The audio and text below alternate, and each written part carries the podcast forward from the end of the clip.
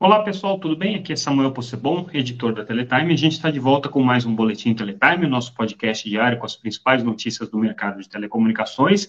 E hoje a gente vai ter um episódio diferente, um episódio especial.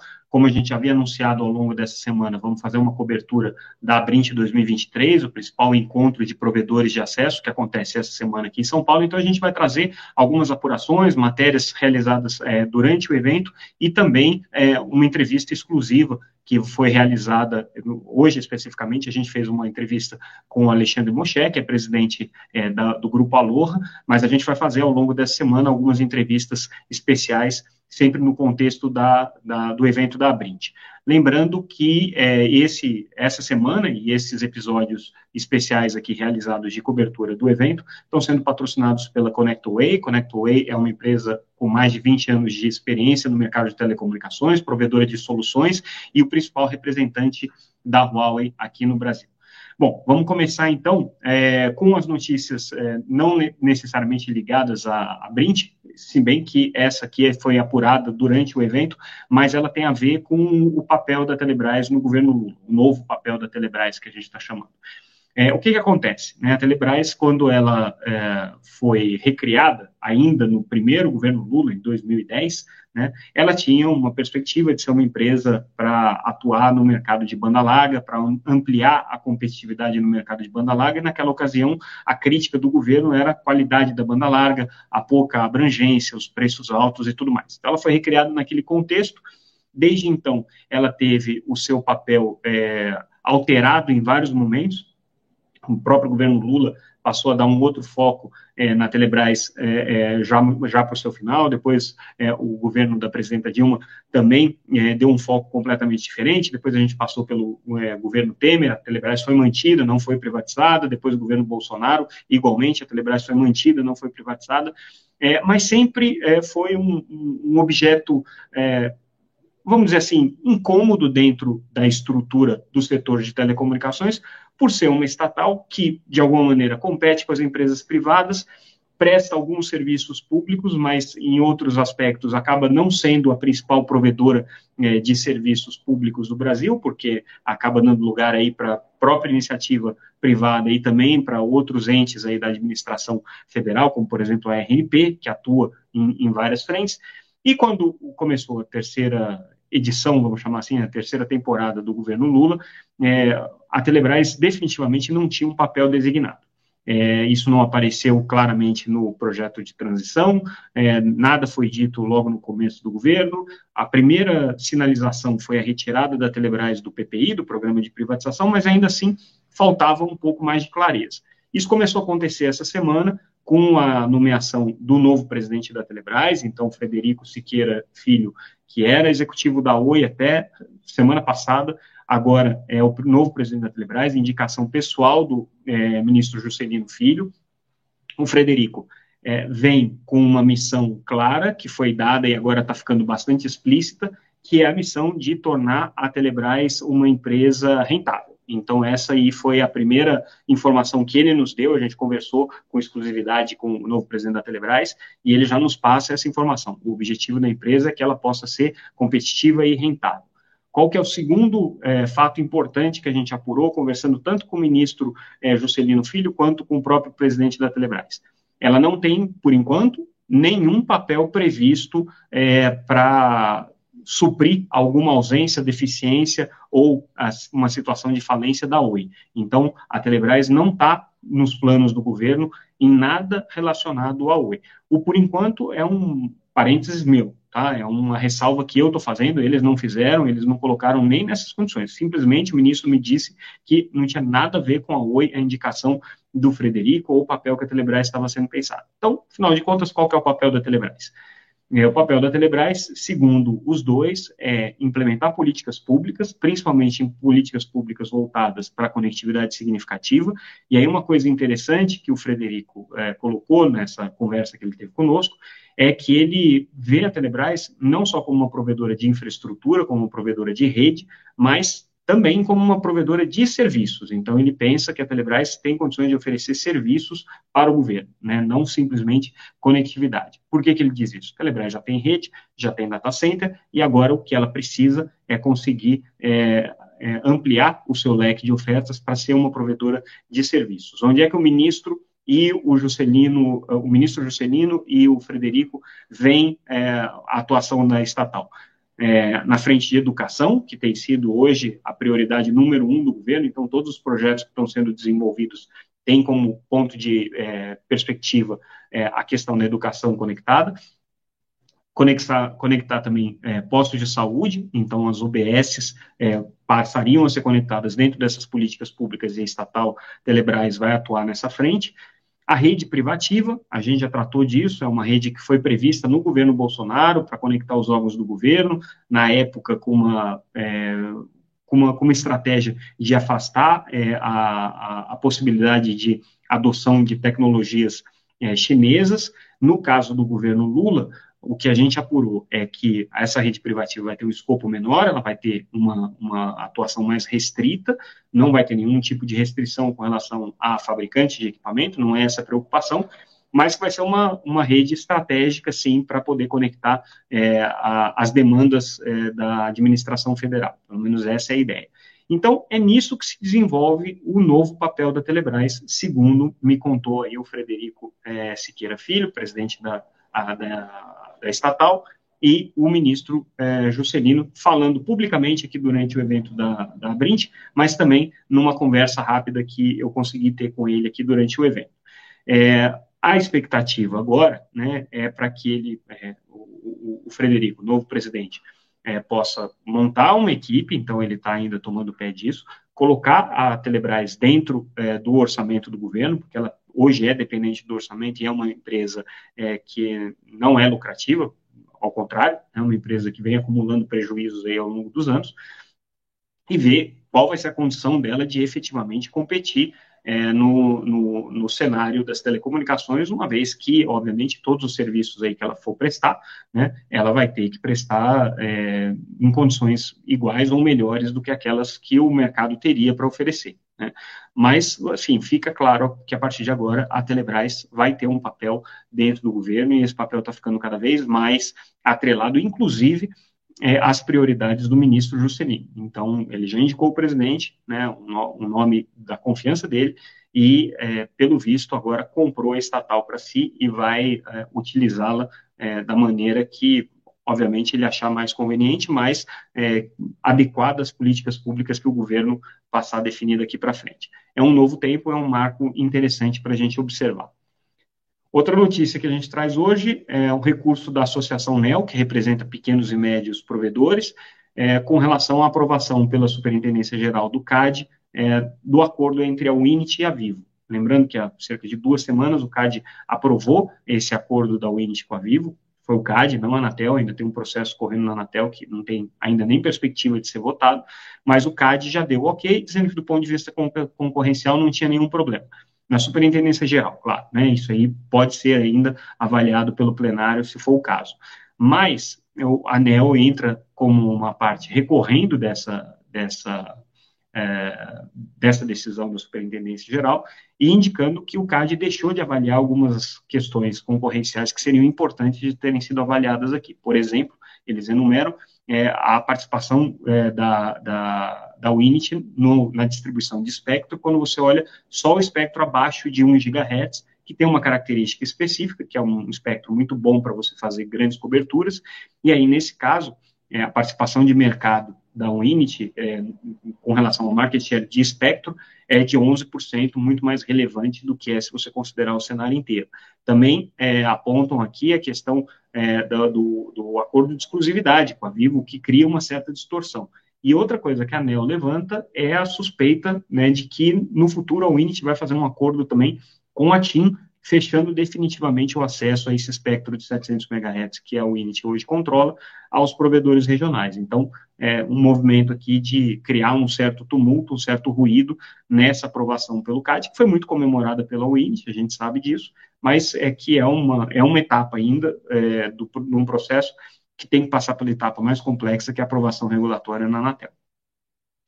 É, bom, agora a gente vai falar especificamente do que aconteceu no evento da, da, da Brint, e aí eu vou rodar agora um clipe que eu gravei lá, em que eu faço uma primeira análise desse primeiro dia de evento com as principais é, notícias e fatos que foram apurados e que foram comentados ali.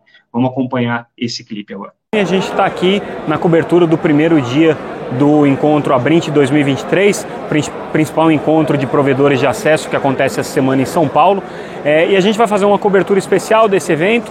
Esse evento está sendo patrocinado é, pela ConnectWay, que também patrocina esse podcast. Então a gente vai, é, ao longo desses três dias de encontro, trazer as principais notícias e aquilo que de mais relevante aconteceu aqui. A ConnectWay, como vocês sabem, é uma provedora de soluções de telecomunicações que atua há 20 anos no Brasil e é a principal distribuidora de equipamentos Huawei no Brasil. Bom, Vamos trazer então os destaques é, desse primeiro dia do evento, o que, que foi relevante no Congresso e quais foram as nossas impressões com relação à feira, com relação ao encontro é, de expositores e é, provedores que participam do evento. Com relação ao Congresso, o grande destaque, sem dúvida nenhuma, foi é, a questão dos postes. Esse foi o tema que dominou é, a principal é, plenária do dia, dominou a apresentação do ministro das Comunicações, Juscelino Filho, que participou do evento, dominou o primeiro painel que discutiu essa questão e a gente teve algumas novidades relevantes aí nessa, nessa praia. É, primeiro vamos contextualizar um pouco, né? Por que, que os postes são relevantes para os provedores de acesso? Os provedores de acesso é, têm é, a necessidade, obviamente, de é, estender as suas redes e para isso precisam fixar é, esses, esses, essas redes nos postes nas diferentes cidades. O problema é que não só esses postes estão tomados por várias redes, né, então são ocupados por várias empresas de telecomunicações, muitas delas sem o licenciamento, sem é, a regularização para poder ocupar esses postes. E depois, além desse problema, existe, na perspectiva dos provedores, uma simetria, porque eles pagam um valor muito mais elevado pela fixação dos postes do que, por exemplo, as grandes empresas de telecomunicações que já têm contratos mais antigos. Então, esse é um pleito antigo deles de que se busque pelo menos uma política isonômica de ocupação dos postes de preço e que haja também, de alguma maneira, garantias por parte do poder público de que a fixação dos pontos nos postes vai ser possível, dos pontos de, das redes de fibra. Pois bem, é, o que foi anunciado aqui no evento e que é relevante para eles? Primeiro, que a regulamentação conjunta entre a Anatel e a ANEEL deve sair até o meio do segundo semestre. A expectativa é que lá para setembro, outubro, essa regulamentação conjunta de postes, que já tem sido discutida há muito tempo, principalmente é, passou por audiências públicas, passou por um processo é, é, de debate com a sociedade, já deve sair em definitivo a partir do segundo semestre. Mas a grande novidade, na verdade, foi o anúncio de uma portaria conjunta entre o Ministério das Comunicações e o Ministério de Minas e Energia, é, que regula é, o, o, que é o responsável pelas políticas públicas na área de energia. E essa política pública vai servir para balizar as decisões técnicas que precisam ser tomadas entre a Anatel, que representa o setor de telecomunicações, e a ANEEL, que representa o setor de energia. É, essa portaria deve estar saindo é, nos próximos dias. A expectativa é que sejam políticas genéricas, que seja uma coisa bastante aberta é, para possibilitar justamente é, a, o entendimento dos técnicos das duas agências e que eles possam tomar as decisões embasadas em uma política pública. E tem várias questões que precisam ser colocadas aí. Por exemplo, é, de quem é a responsabilidade pelo ordenamento dos postes, é, se vai ou não haver é, a previsão de uma entidade é, que seja neutra para é, gerir esses postes, a questão da modicidade tarifária, que é aquilo que é pago pelo setor de telecomunicações ao setor de energia e que precisa se reverter em benefícios para o é, consumidor de energia, só que esse modelo de modicidade tarifária aumenta o preço do poste para as empresas de telecomunicações. É, é preciso também se estabelecer se vai haver ou não alguma política de é, isonomia, ou pelo menos simetria de preços entre os diferentes é, provedores. Então, tudo isso deve começar a aparecer nessa portaria conjunta dos dois ministérios. Agora, claro que é, o trabalho mesmo vem na regulamentação conjunta feita pela Anatel e pela ANEL, e é isso que a gente está esperando. Então, esse foi o grande, é, o grande fato do dia, o que tem sido comentado com relação aos anúncios de políticas públicas. O Ministério das Comunicações também é, anunciou formalmente o fundo garantidor é, para pequenos provedores com recursos do BID.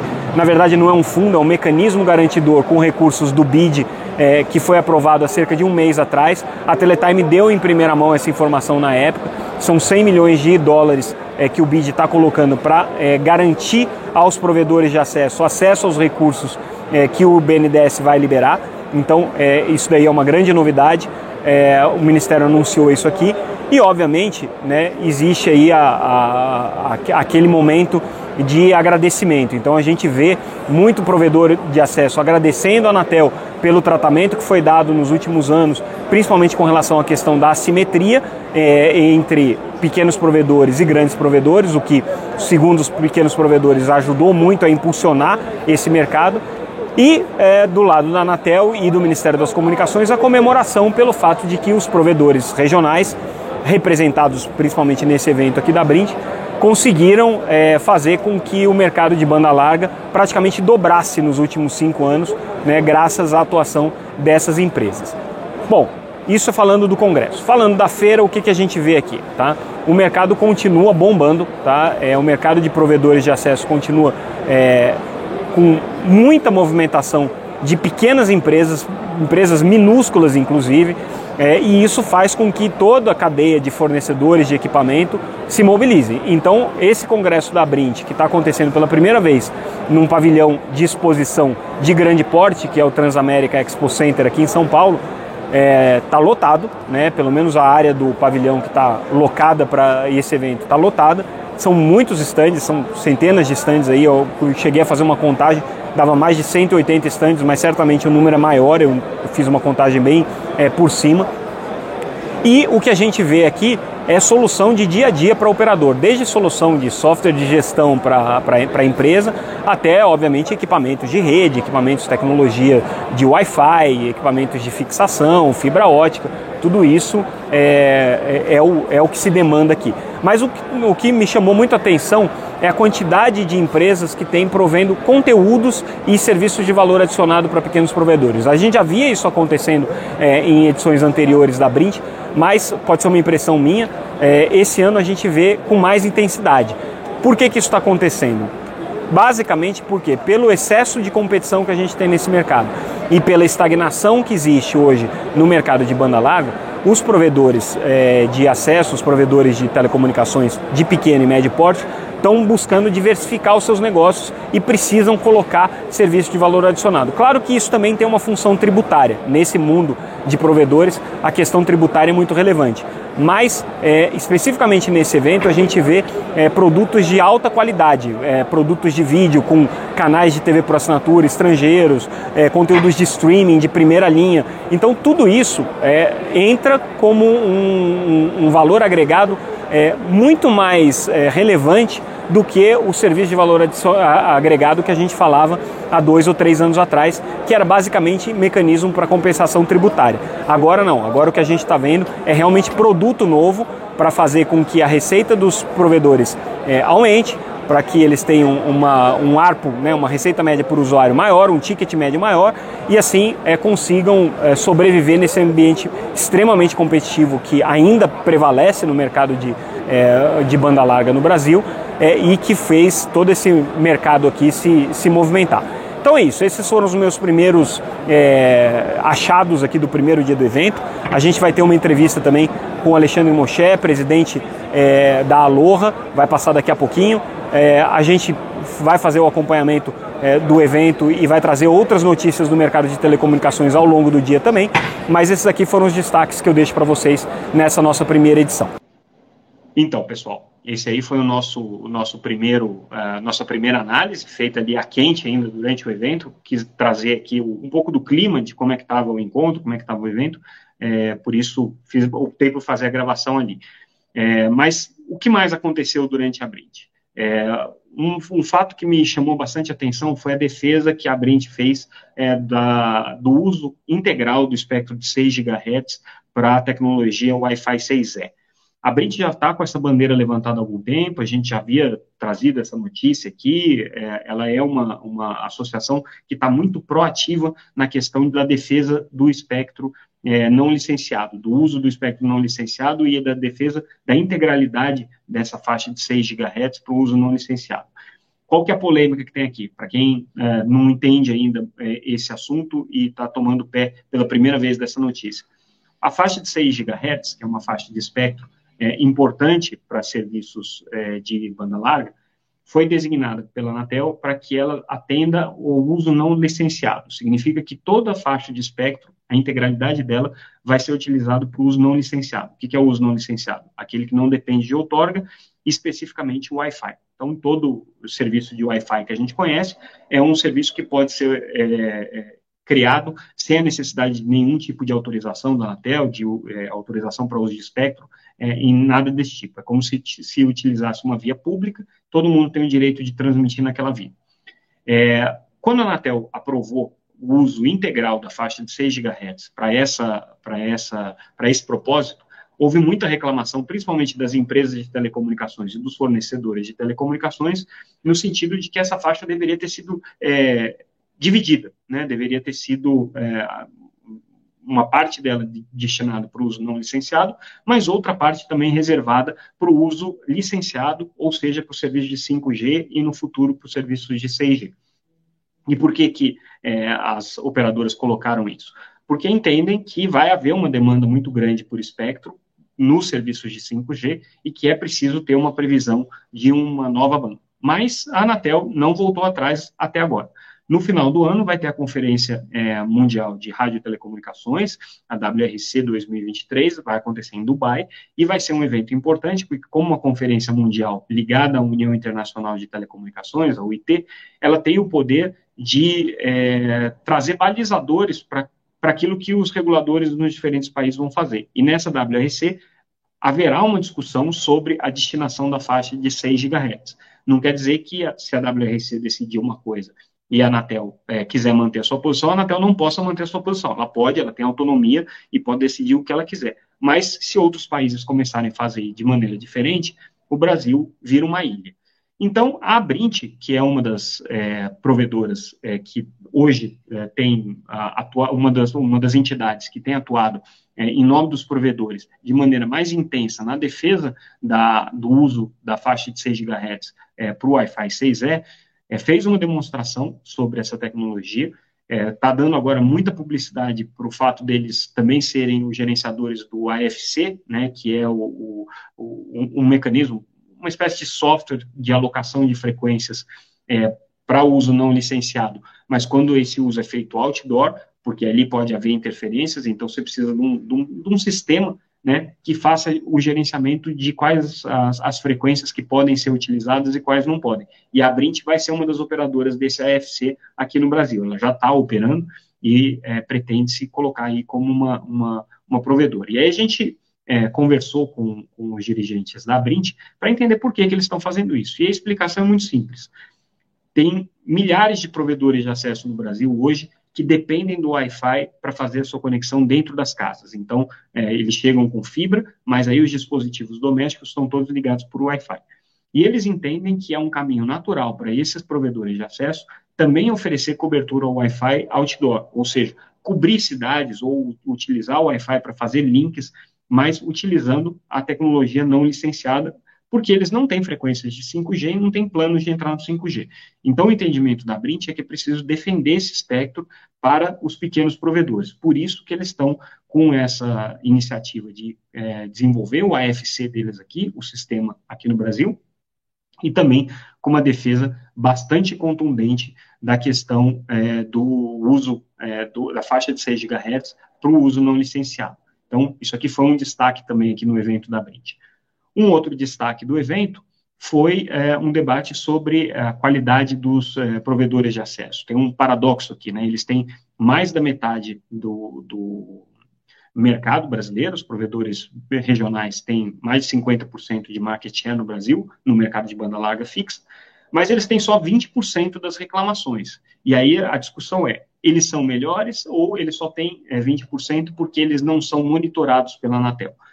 É uma discussão complexa, é difícil de você chegar a uma, a uma conclusão com relação a isso, mas os indicadores que foram colocados aqui durante o evento da Brint vão no sentido de que sim, eles têm hoje é, um, um, serviço prestado é, com um pouco mais de atenção, um pouco mais de proximidade do consumidor, e por isso os índices de satisfação seriam melhores. Pelo menos esse é o entendimento da Anatel.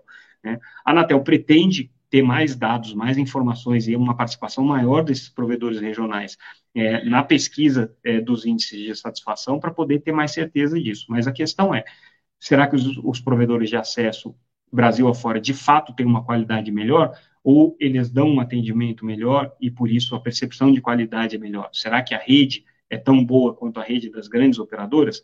Aí vem o dado é, que foi trazido pela é, Ocla, que é uma das empresas que faz o acompanhamento de qualidade de serviços na internet, e o que eles colocam é que os provedores regionais costumam ter, sim, velocidades médias maiores do que os provedores nacionais. Então, é um indicativo de que a rede deles hoje tem entregado uma boa qualidade de serviço. Bom, o que, que é verdade, o que, que não é, a gente não tem como fazer uma conclusão, mas esse foi um dos fatos discutidos aqui no evento do Abrinte qual é a qualidade dos provedores de internet no Brasil, e é o que tudo indica, eles têm uma qualidade é, igual ou superior ao dos provedores nacionais, pelo menos nos dados que foram trazidos pela Anatel e pela UCLA é, durante o evento.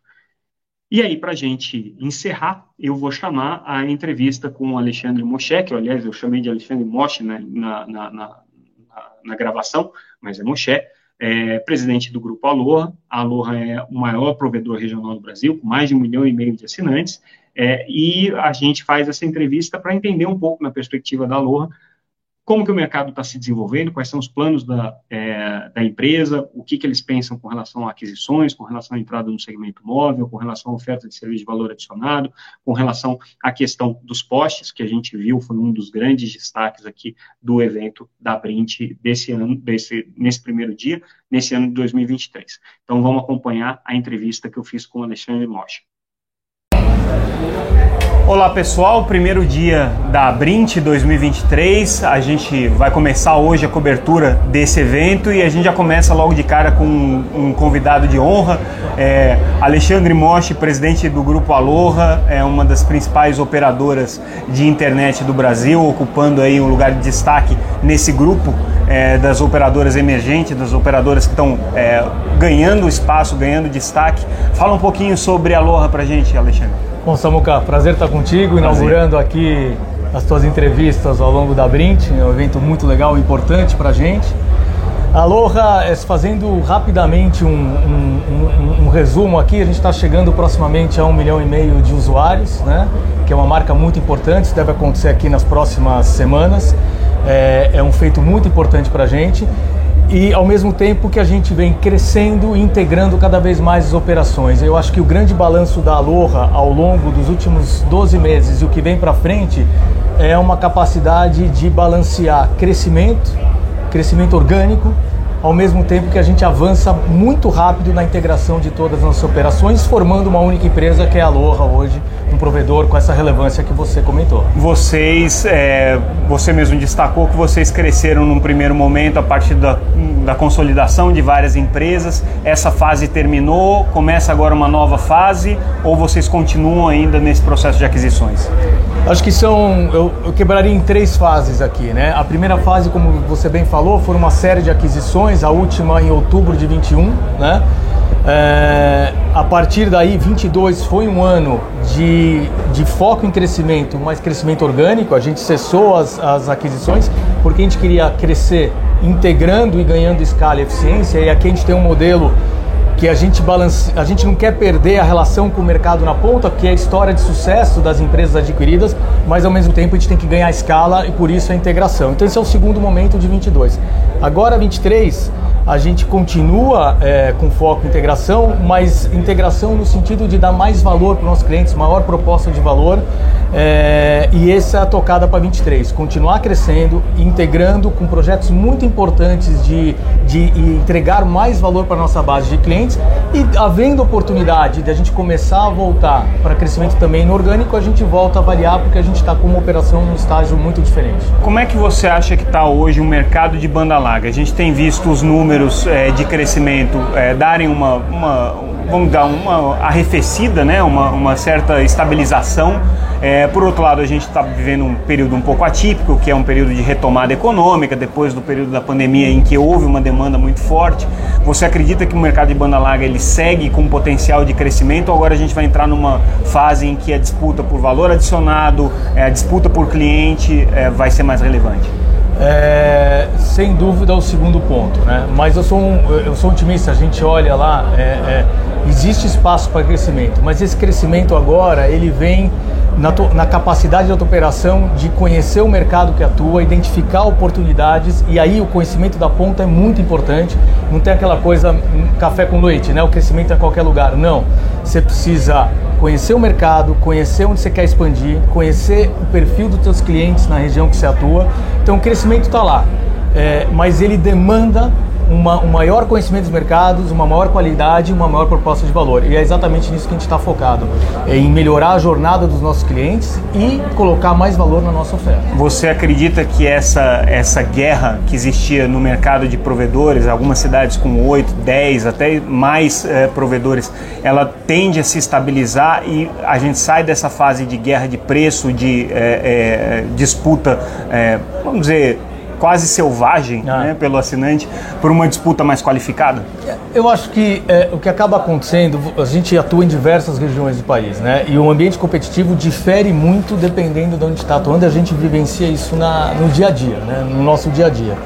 É, até pela nossa forma como está organizado de manter a relação na ponta com as marcas comerciais, esse termômetro bem rápido é, você tem situações onde a racionalidade já está maior e, um lugar, e outros mercados onde você tem uma disputa mais acirrada.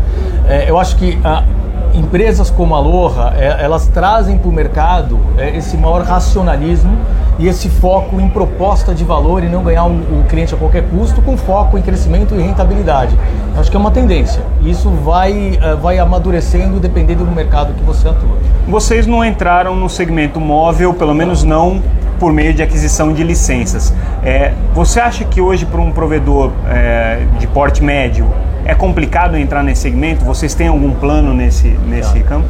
Uma ótima pergunta. É, obviamente a Aloha avaliou muito né, o momento da, da, da, do leilão e, e, por uma questão econômica e de muita, é, é, muita disciplina no foco, a decisão foi não entrar no leilão e foco no nosso crescimento, na conectividade via, via, via fibra. Agora, a gente está acompanhando de perto a evolução desse mercado, a gente olha a nossa base de clientes e a gente hoje tem mapeado qual tipo de serviço a gente tem que priorizar para entregar, não só para ganhar novos clientes, mas como proteger e fidelizar a nossa base.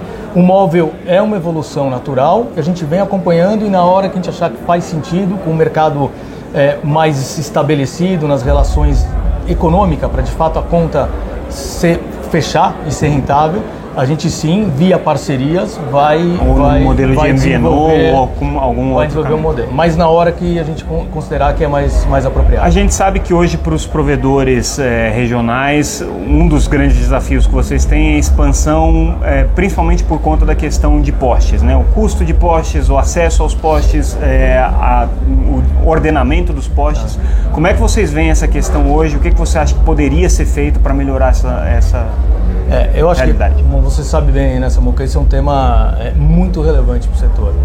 É, eu costumo dizer, quando me perguntam sobre postes, que é, a saída para postes é não ter uma decisão olhando a posição individual de cada um. Né? O, o, setor precisa, a comunidade precisa, porque é uma questão de limpeza urbana, é uma questão de segurança, mas é uma questão de competitividade. É, é, então, a minha expectativa é um tema que a gente acompanha, é um tema muito relevante para o setor. É, e eu acho que tem que estar por trás de qualquer decisão é a gente não perder o segredo da evolução da banda larga nesse país. A banda larga veio porque propiciou a entrada de provedores de diferentes portes para entregar um serviço de alta qualidade para diferentes camadas da população e diferentes portes de município. Qualquer decisão que venha por postes, eu acho que tem que privilegiar a competição e, e a proposta de valor para os clientes. É isso. E como é que você avalia hoje é, o cenário competitivo no mercado de telecomunicações de uma maneira geral? A gente viu um, um processo de concentração entre as grandes operadoras, a gente vê é, a situação da Oi muito provavelmente é, focada agora, a partir de agora, só no segmento de banda larga e também com é, um cenário ainda muito incerto em função da recuperação judicial. O que, que você acha que vai acontecer? Tem mais espaço para as, operadoras entrantes ou existe ainda muita barreira para vocês poderem avançar no mercado? Eu acho que sim. É, é, é, como eu te disse anteriormente, é, na hora que você está com uma presença nacional, mais nacional focado, principalmente em municípios de médio e pequeno porte, que é a nossa característica, o ambiente competitivo difere muito. É, eu costumo discutir internamente dentro da Loja com o time que a questão da competição é a gente, tá, a gente não perder nossa essência de olhar as oportunidades aonde eventualmente é, outras empresas deixaram para um outro momento. E, e para mim a competição passa por você ter uma estratégia de município, uma estratégia muito, muito capilar. E aí você tem a capacidade de você ter próprio head entre uma, uma área que você atua e outra, porque a competição é muito diferente dependendo desses mercados. Então eu vejo, eu vejo isso.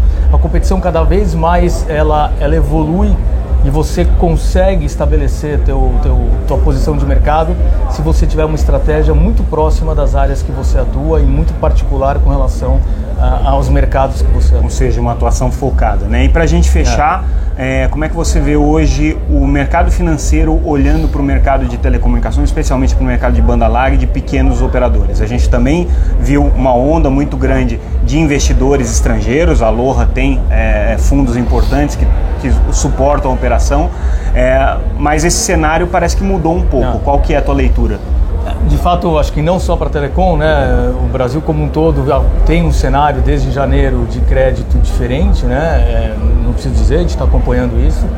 No final das contas, é, é, a gente espera de fato que a gente consiga trazer é, é, dinheiro para o nosso mercado que ainda precisa carece de muito investimento. O investimento é caro é, é, você precisa de fato fazer uma pós-investimento e ter políticas que ajudem a, a, que a gente leve infraestrutura de qualidade, seja fixa, móvel, não interessa, mas para a população desenvolve os mercados. E aí, quando indo direto para a tua pergunta, eu acho que o mercado financeiro ele busca operações que tenham uma robustez, que tenham uma, uma consistência, e acho que a Aloha, como outros players, estão construindo isso. Quer dizer, você olhar para a oportunidade de banda larga de fibra ótica de uma, com players que você possa fazer parceria, você possa apostar, porque está consolidado, tem uma governança, tem práticas é, sólidas e, e, eu acho que daí vem as oportunidades. Você acredita que existe espaço também para políticas públicas para financiar é, o crescimento das, das operações regionais? Eu, eu acho sem dúvida nenhuma. Quando eu, quando eu olho o mercado de banda larga fixa e a gente vê que 50% dos acessos estão na, nas competitivas, quando você olha a fibra ótica, que 60% dos acessos estão nos provedores regionais, isso é a prova de que é, é, da importância do que se desenvolveu, da inclusão digital e social que foi feita através desses players. E tem tudo a ver com política pública que possa continuar nesse caminho, levando para áreas remotas. A gente tem uma série de escolas ainda, por exemplo, que não estão conectadas. Quer dizer, isso é, uma, é, uma, é, um, é um projeto, é uma briga que tem que ser tanto do público quanto do privado em parceria para a gente conseguir desenvolver essas regiões. Perfeito. Alexandre, obrigado por essa entrevista, por essa nossa primeira entrevista aqui para o podcast Boa. Teletime Live. A gente fica por aqui, mas vamos voltar com mais é, celebridades ah, do mundo do, do, provimento de acesso à internet aqui durante a cobertura da Brint. Alexandre, Boa. obrigado pela presença. Prazer. Até mais. Até Prazer foi meu. Bom, voltamos é, e com isso a gente encerra o nosso boletim de hoje. Agradeço mais uma vez a audiência de todos vocês. Ficamos por aqui e é, amanhã a gente traz mais da cobertura da Brint 2023. Obrigado mais uma vez pela audiência, pessoal. Foi um prazer estar com vocês. Até mais.